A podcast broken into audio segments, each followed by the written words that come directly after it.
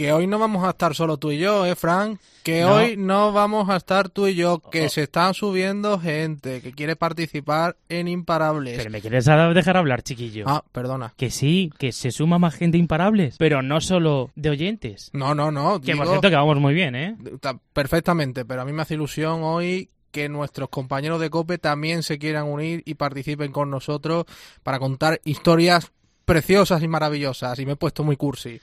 Bueno, arrancamos. Sí, sí, que si no yo empiezo y no paro. Venga.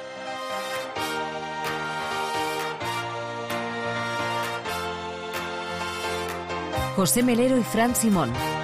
Imparables. Cope, estar informado. Pues ya estamos aquí. Eso Una es. semana más o un día más. Según se mire. En definitiva, un instante con todos vosotros. Efectivamente, y una edición que vamos a hablar de un conflicto internacional, cómo viven, bueno, más bien, cómo han sobrevivido en una tierra hostil como es Siria. Nos van a contar las atrocidades a las que han sido sometidos concretamente el pueblo cristiano. Hace poco hemos conocido que una española ha fallecido en París debido a una explosión en una panadería. Laura Sanz. Como madre deja huérfanos a tres niños. La Junta de Comunidades de Castilla-La Mancha ha puesto a disposición del colegio un psicólogo para tratar de normalizar una situación así.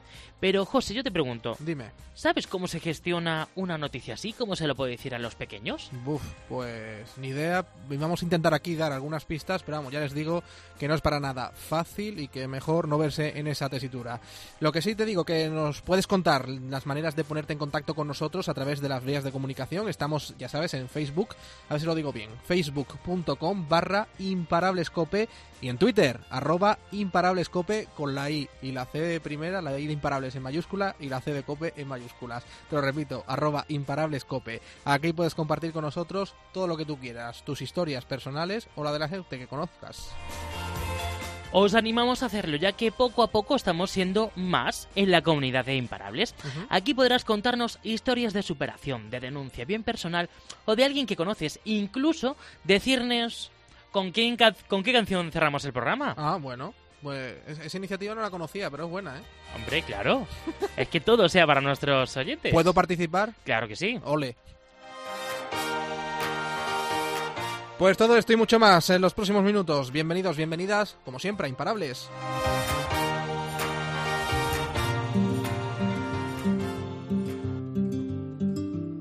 José Melero y Fran Simón. Imparables. Cope, estar informado. Fíjate, Frank, que estos días se ha celebrado en Toledo las séptimas jornadas de pastoral en Toledo. Y allí estaba, entre los asistentes, la Madre Superiora Agnes Mariam de la Croix.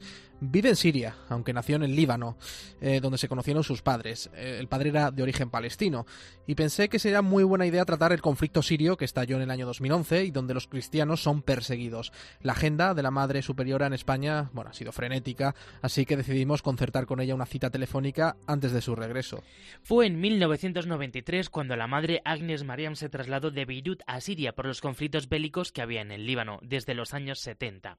Siria entonces era un país próspero con millones de turistas, un país donde convivían en paz todas las religiones. todas las culturas y las religiones con libertad de culto. Eh, se da mucho respeto eh, a las autoridades de- religiosas. Ahora es verdad que eh, ciertamente hay una mayo- mayoría de musulmanes sunitas, pero durante esa, ep- esa época po- poco importaba, ¿de acuerdo? Luego todo se torció. Estalla la guerra en 2011. Los grupos islámicos toman el país. A la Madre Superiora le pilla en un monasterio del siglo V, donde habitaba desde su llegada al país a 90 kilómetros de Damasco. Con el conflicto se conocen los casos de gente encarcelada, desaparecida. Otros muchos tuvieron que huir, claro. La mayoría eran cristianos. Fíjate que antes de la guerra en Siria el 10% de la población era cristiana. Hablamos de unos 2 millones y medio. Un año después, ese número se redujo a 800.000 personas. Y es que los rebeldes bombardeaban los barrios cristianos. Eh, quieren bombardear a Damasco, bombardean los barrios cristianos. Quieren bombardear a Alepo, bombardean los barrios cristianos. Es decir, que había una eh, voluntad de redistribución demográfica patente. Querían hacer una sociedad homogénea eh, sunita. Fadi es uno de los casi 3.000 refugiados sirios que viven en España. Llegó a Toledo hace cuatro años con su mujer y dos hijos. Fue Caritas Diocesana de Toledo la que les acogió. Les dio un techo por un periodo de tres años y a día de hoy Fadi trabaja como auxiliar administrativo en esta institución de la Iglesia. Fadi no olvida la experiencia que vivieron para huir de Siria y llegaron a la frontera, al Líbano, un trayecto de 16 horas. Algunos de sus amigos no pueden contarlo, ya que murieron en el trayecto como consecuencia de las bombas. Yo, yo conozco dos, tres personas han muerto en el camino, el mismo camino eh, que cruzamos nosotros para salir de Alepo a la frontera de Líbano por ataque ataca, los grupos islámicos, atacaron los, eh, los autobuses y la gente murieron. Estaban saliendo fuera de Siria, murieron en el camino.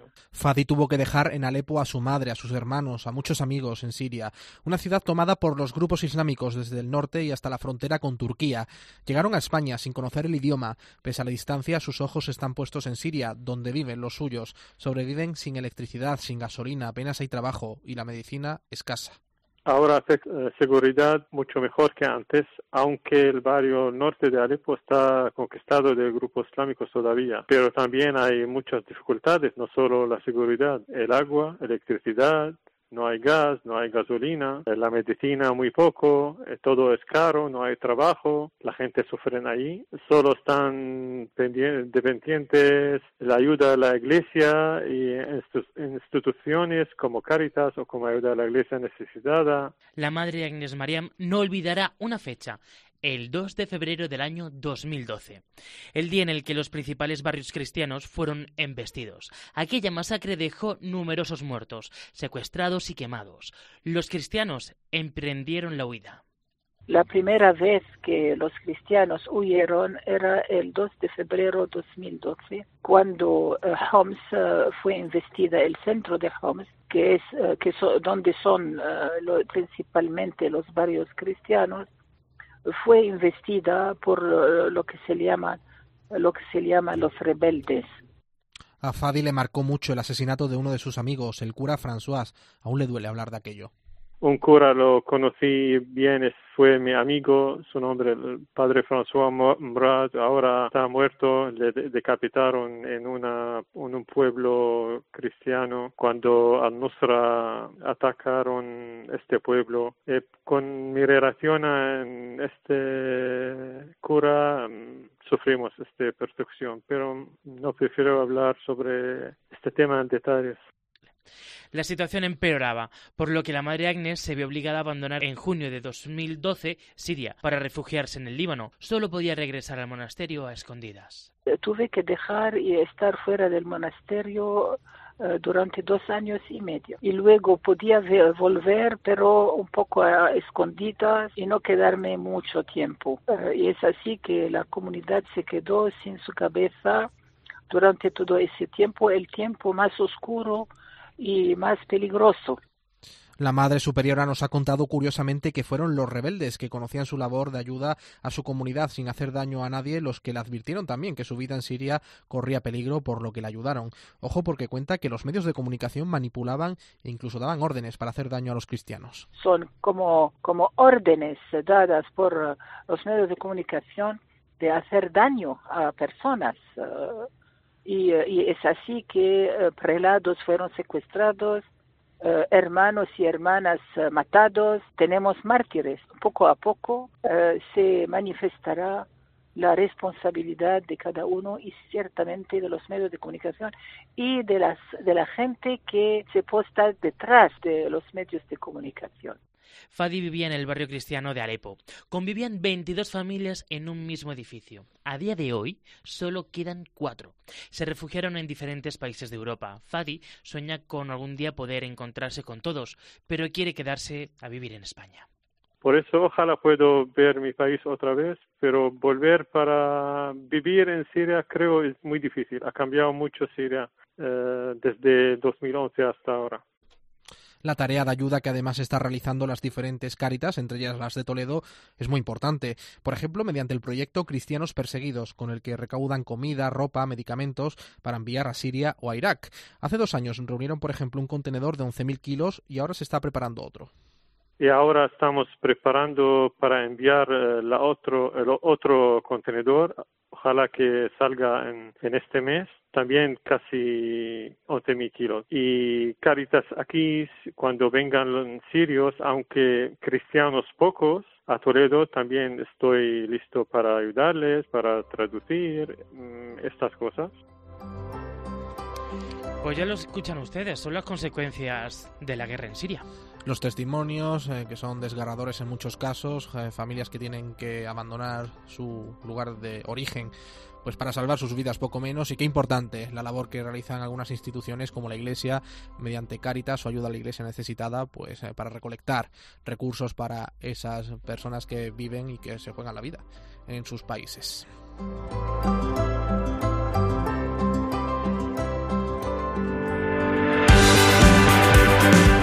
José Melero y Fran Simón. Imparables. Cope, estar informado.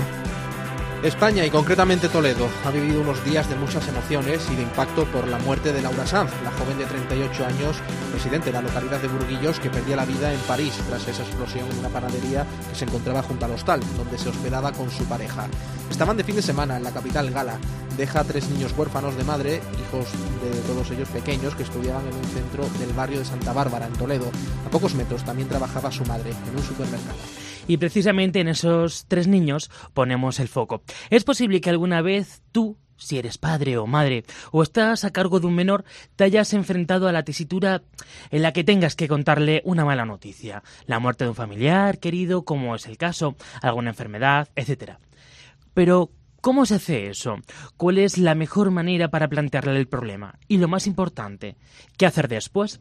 Para eso y para unas cosas más tenemos a Marisol Luceda, que es referente del equipo de respuesta inmediata de emergencia de la ERIE, concretamente psicosocial de Cruz Roja Española en Granada. Eh, Marisol, muy buenas. Hola. Bueno, Marisol, por tu experiencia, ¿cómo hay que abordar a un pequeño o a una pequeña una noticia de este tipo? Mira, lo más importante es que la noticia se la dé una persona cercana a él, un familiar, alguien con quien los niños tengan confianza, que no sea un extraño.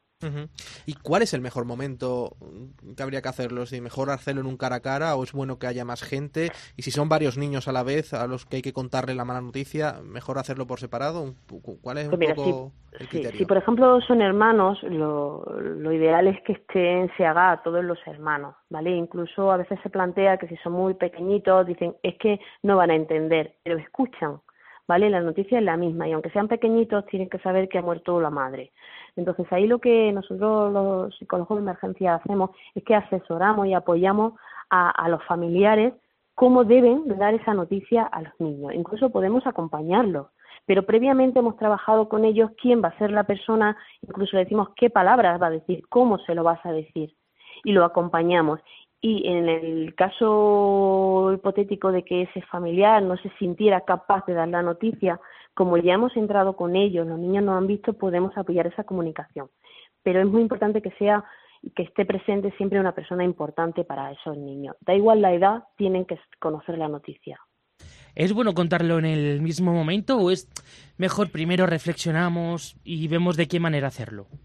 A ver, eh, hay que decírselo eh, cuando la persona que lo va a comunicar esté preparada. Entonces, primero trabajamos con ese familiar, eh, su, su parte emocional y luego se lo vamos a decir. Lo que no debe de pasar un tiempo, por ejemplo, que no participen en el entierro. Lo que no es bueno es esperar a enterrar a la persona, a que todos hemos llorado y entonces se lo contamos a los niños. ¿Vale? Los niños tienen que participar de ese duelo, de esa despedida de sus padres. Entonces, pasados esos primeros momentos de que el los familiares lo han llevado, hay que decírselo a los niños, porque ellos saben que algo pasa. ellos saben que la gente, sus familiares están llorando, mamá o papá no están, saben que algo pasa. Y lo que no les decimos, ellos siempre se van a imaginar que es algo peor, se pueden sentir culpables. Entonces, lo antes posible, igual que a cualquier otra persona. No porque sean niños, vamos a no darle la noticia, se la vamos a dar posteriormente. Que se cuenta la noticia, eh, los pasos a seguir después va a depender un poco, ¿no? De la primera reacción del pequeño o la pequeña. Claro, se comunica la noticia, ¿no? Pues imagínate, pues tenemos que hablar contigo, ha pasado algo muy, muy malo, mamá ha tenido, por ejemplo, un accidente y aunque los médicos han intentado, ¿no? Te lo digo un poquito así ejemplo, pues mamá ha muerto. Y se dice ha muerto, Porque a veces decimos ha fallecido y eso los niños a veces no lo entienden, o se ha ido al cielo y eso es un viaje que depende de la edad a veces no entienden. Entonces es importante decirle ha muerto. Y tampoco hay que entrar en muchos más detalles, también depende de la edad. Eh, se puede decir si quieren preguntar algo, si hay algo que no han entendido y esperamos la reacción de ellos. También hay que preparar a la familia para esas reacciones y también los podemos estar apoyando en ese momento. Y una cosa que se le, se le avisa a los familiares es esas reacciones que puedan ser normales pasados unos días en los niños y que eso que es normal, si pasa el tiempo y no baja en intensidad o en frecuencia, que soliciten ayuda profesional ya para un seguimiento. Pero si no, al principio vamos a normalizar emociones. Hay niños que lloran, hay niños que no lloran y no preguntan y no dicen nada, vamos a darle su tiempo. Ya preguntarán, pero no los vamos a aislar, vamos a seguir su ritmo y se les deja abierto. Si hay algo que quieras preguntar, lo dice. Y si nos ven llorar, lloramos. No ocultemos las lágrimas, porque ellos también van a querer llorar. Y si cuando lloran ven que nosotros nos asustamos o nos vamos de lado, no van a preguntar. Son emociones normales en una situación muy difícil. Expresémoslas y que los niños sepan que eso es normal, para que ellos puedan preguntar y patalear y llorar si lo necesitan. Pues más claro imposible, Marisol, que es referente del ERIE psicosocial de Cruz Roja Española en Granada. Muchísimas gracias por todo. Un placer. Muchas gracias. Gracias a vosotros.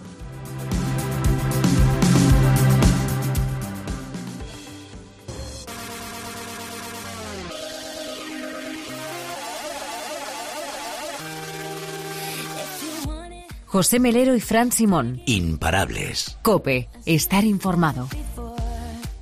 Bueno, nos vamos hasta Guadalajara porque allí vive, concretamente en Cabanillas del Campo, Olivia, una chica de 11 años que está, bueno, afectada por una enfermedad neuromuscular degenerativa, Charcot-Marie Tooth. Bueno, es la enfermedad, ahora nos explicarán un poco mejor lo que consiste. Es una enfermedad de las calificadas como raras y que en España tan solo padecen 16.000 personas.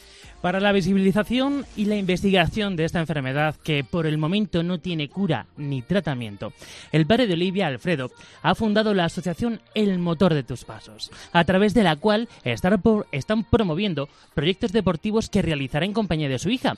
Y hasta aquí vamos a leer porque tenemos en los estudios de COPE Guadalajara, nuestra compañera Mercedes Castellano. Hola Mercedes, ¿qué tal? Muy buenas. Hola, muy buenas a los dos. Ante todo, enhorabuena por vuestro programa. ¿eh? Hay muchas gracias, Mercedes. Gracias, gracias. Oye, que sepa que, eres la primera de nuestras compañeras de COPE que participan Imparables y eso siempre tiene un prestigio, un prestigio radiofónico. Para mí es un Más cerca del Pulitzer. Oye, Mercedes, que estás allí con ellos, eh, cuéntanos un poquito más detalle de un poco de la vida de Olivia, de su padre Alfredo y toda la historia que hay detrás. Así de lo que transmiten, a priori, yo creo que a flor de piel llevan un entusiasmo, una alegría, incluso diversión. Nos hemos estado riendo aquí y, si eh, nos damos cuenta ya, así nada más conocerlos, que eso de discapacidad no, no cuadra. Descubrimos que el mundo de la discapacidad es, por el contrario, de las altas capacidades.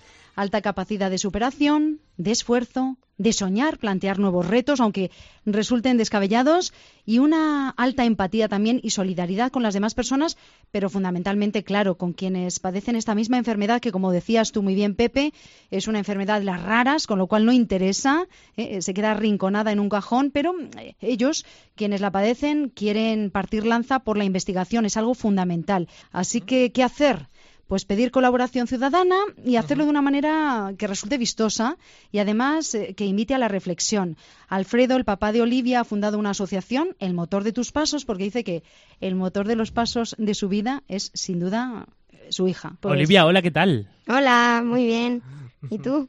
Pues bien, aquí estamos, charlando un rato. Espero que no te pongas nerviosa. No, no, no. No, sí, ya hemos hablado un poquito antes de empezar la entrevista y desde luego eh, la niña transmite, la niña transmite y, se ve que, está bien curtida. Y también saludamos a Alfredo, al papá de Olivia. ¿Qué tal, Alfredo? Hola, buenas tardes. Oye, Alfredo, eh, por empezar un poco por el principio, ¿cuándo detectasteis que Olivia podía tener un problema físico o ya os lo advirtieron los médicos al nacer?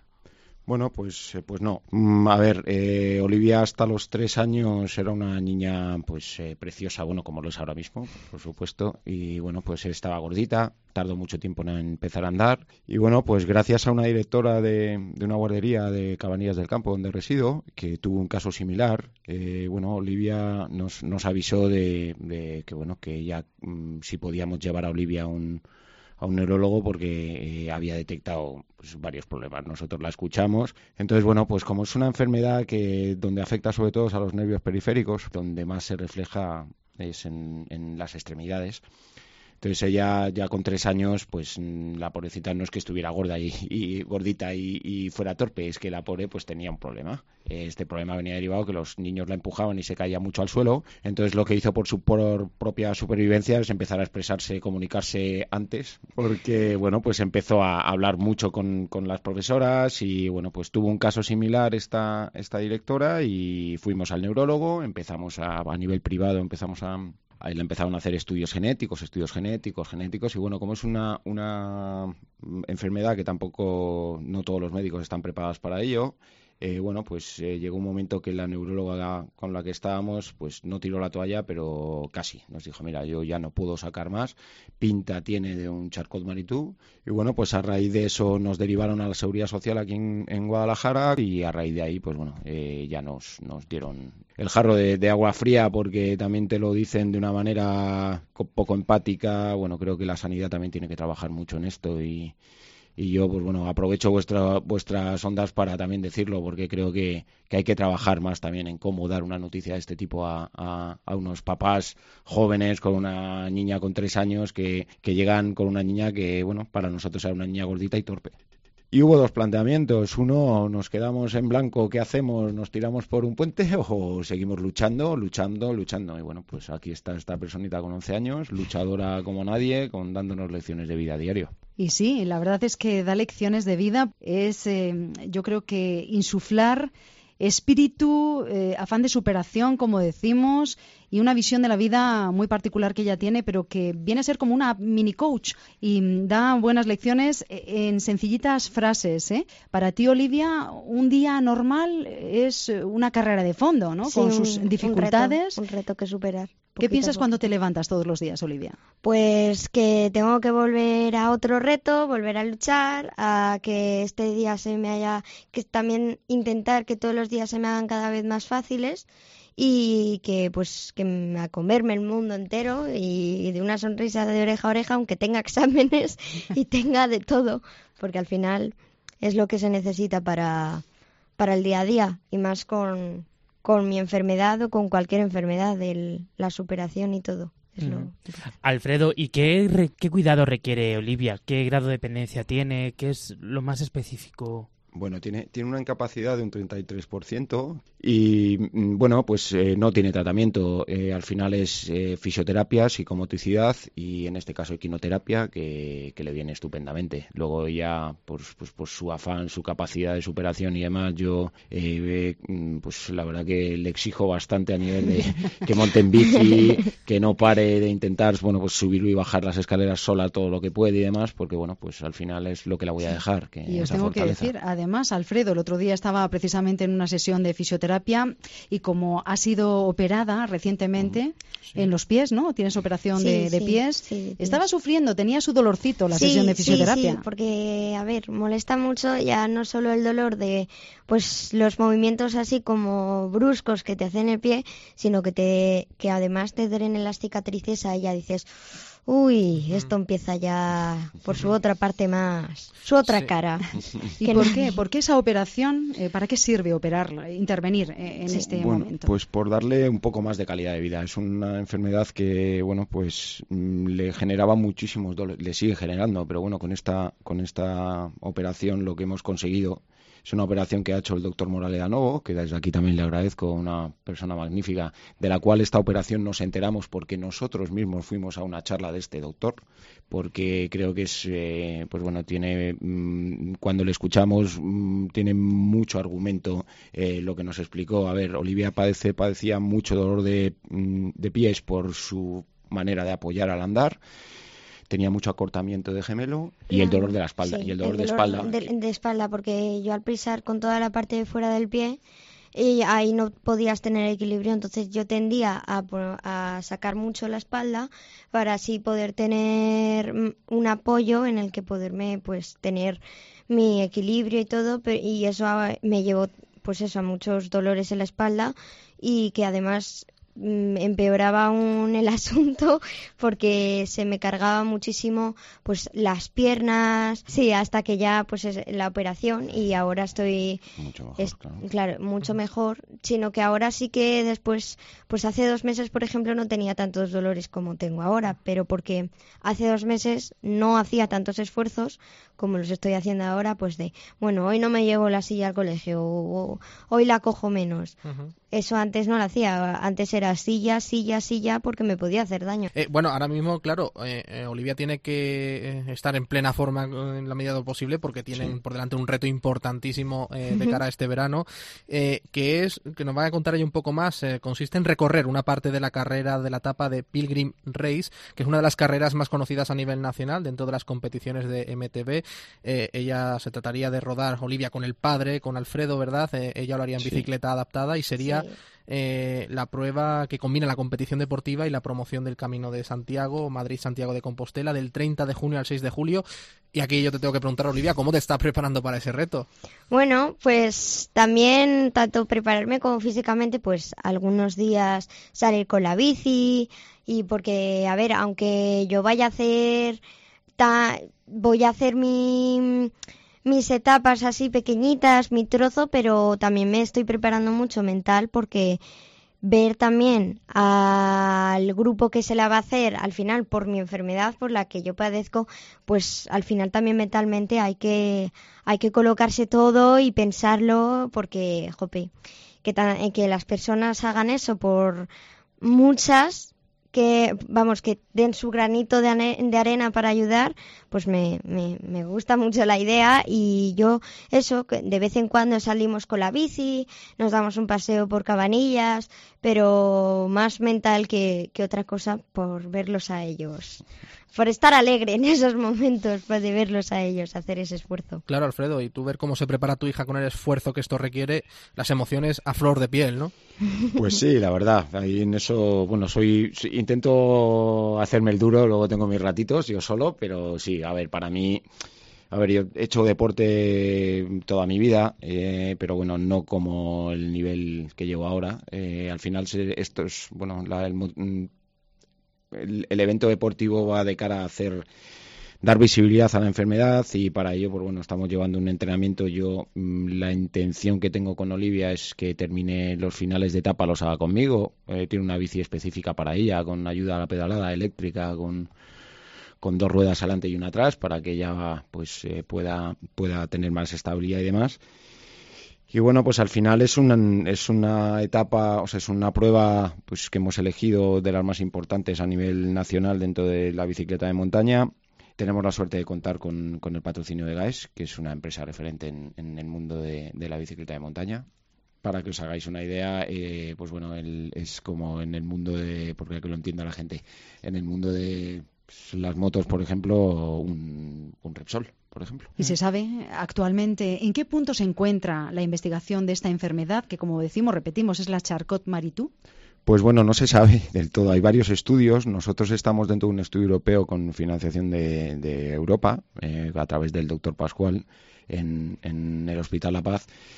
Pero bueno, fundamos la asociación El Motor de tus Pasos para poder destinar los fondos que a nivel de patrocinio, a nivel de donación y bueno, pues que- la gente que quiera apuntarse y echarnos una mano, bienvenido sea, porque yo queda claro que para eh, todas mm, las actividades que hace Olivia, gracias a Dios me lo puedo pagar, no necesito nada, pero bueno, mm, sí, para, creo que hay que hacer algo bastante más interesante para, para la, la investigación. Eh, nosotros vamos a destinar en estos momentos todo el dinero a CMT Europa porque no hay una asociación específica de CMT en España. Estamos intentando, pues bueno, a ver si, surge, si hay gente que se apunta a poder hacerlo, porque bueno, son muchos casos y sorprendentemente no hay ninguna asociación específica de, de CMT. y también en otras cosas que son más del día a día. Eh, Sabéis, chicos, que mm, eh, notan y perciben, ¿no? Que no somos respetuosos que no tenemos concienciación en muchos casos de las necesidades que tiene una persona con dificultad de movilidad. Vamos a decirlo así, no, no somos empáticos, no somos nada solidarios y no nos comportamos cívicamente, Alfredo. Pues no, de hecho es una lucha que yo llevo aparte y que ya la tengo bastante mm, asumida e intento controlarme cada vez más porque bueno pues tengo claros ejemplos he tenido varias circunstancias un poco desagradables pero sin ir más lejos en, en, esta ciudad y bueno en, muchas otras pero ya hablo de esta ciudad porque es en la que vivo eh, las plazas por ejemplo sin ir más lejos la plaza de discapacidad en centros comerciales en en colegio en puertas de colegios en en, cualquier en la calle pues eh, la utiliza gente que, que no debe de utilizarla les llamas la atención y encima sorprendentemente nadie y encima se enfadan. Nadie, sí, no, no, y además es que nadie pide disculpas, es, es, es realmente sorprendente. Sí, bueno, eh, has contado además al principio, Alfredo, y se os lo preguntó a Olivia, que bueno, de pequeña le daban empujones, lo típico los niños de su edad, eh, caía al suelo rápido. Ahora, Olivia, eh, tú notas que hay más empatía entre tus amigos, tu entorno en el colegio, se preocupan, 11 años es una edad así un poquito, donde los niños están un poquito embrutecidos, ¿no? Por decirlo, por decirlo suavemente, no sé si tú, contigo, pues eso, hay más cuidado, hay mayor empatía. A ver, yo gracias a Dios me han tocado unos compañeros que entienden lo que tengo, que entienden en la situación que estoy y que entienden que pues siempre que siempre que necesito ayuda ellos siempre están ahí presentes.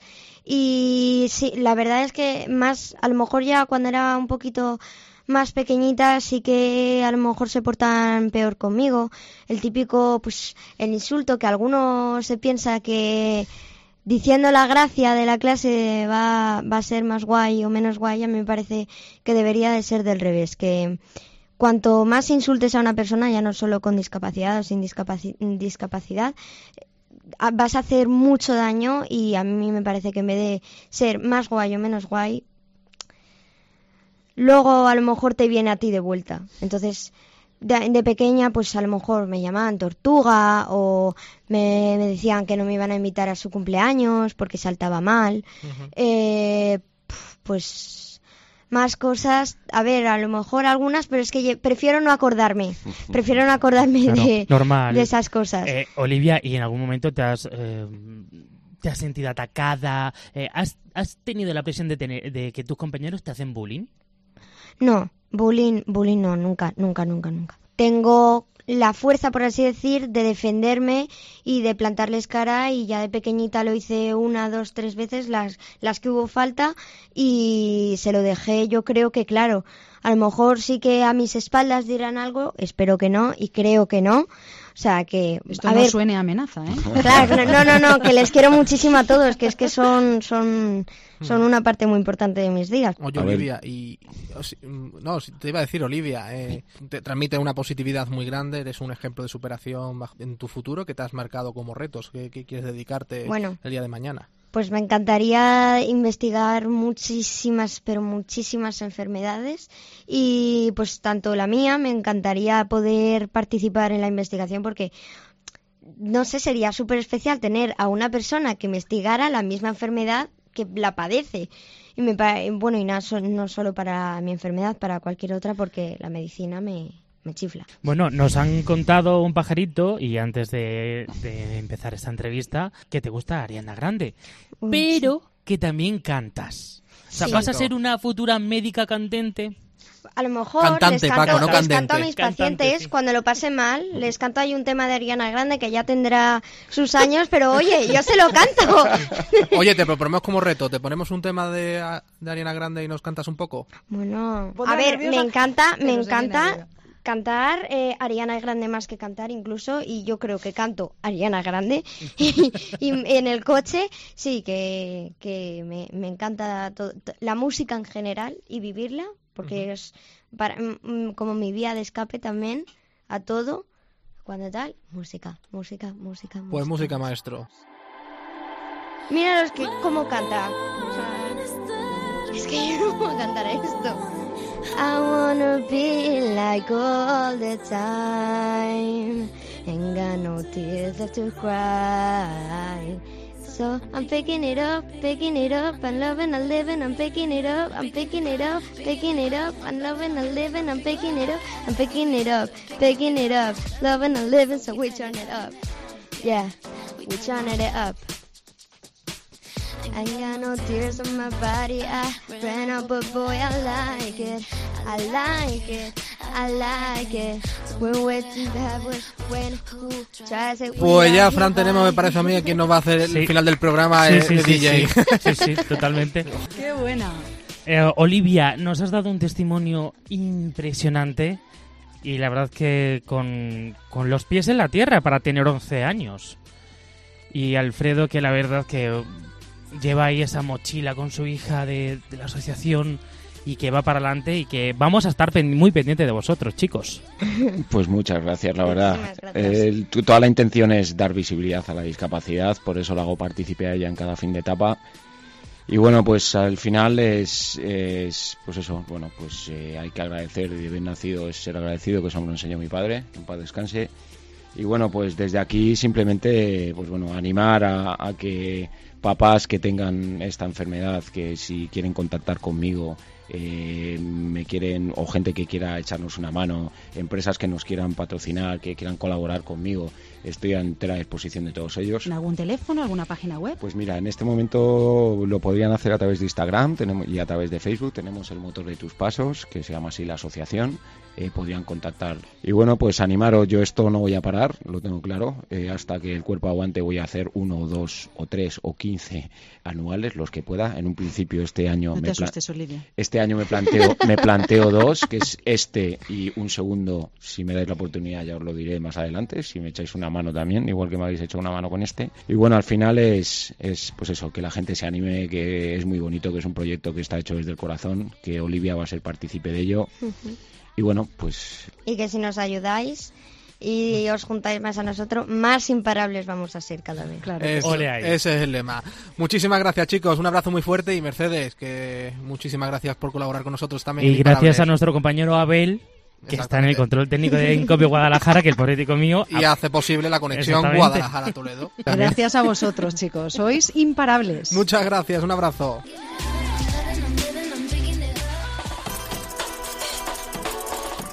José Melero y Fran Simón. Imparables. Cope, estar informado.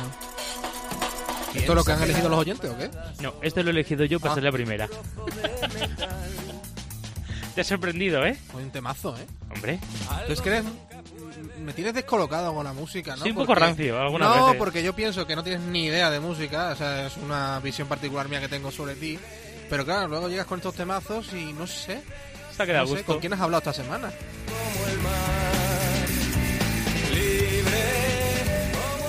Libre como imparables.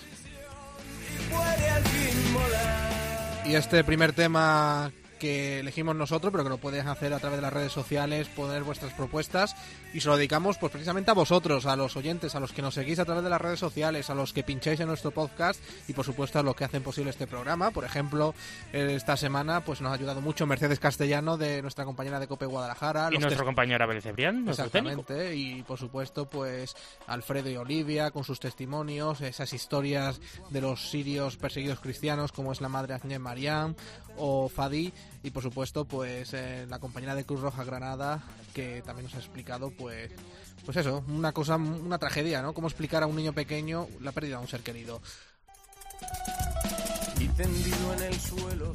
A todos ellos muchísimas gracias y cerramos con el genial cineasta Woody Allen, que valora mucho más las acciones que las palabras. Dice textualmente, las cosas no se dicen, se hacen, porque al hacerlas se dicen solas.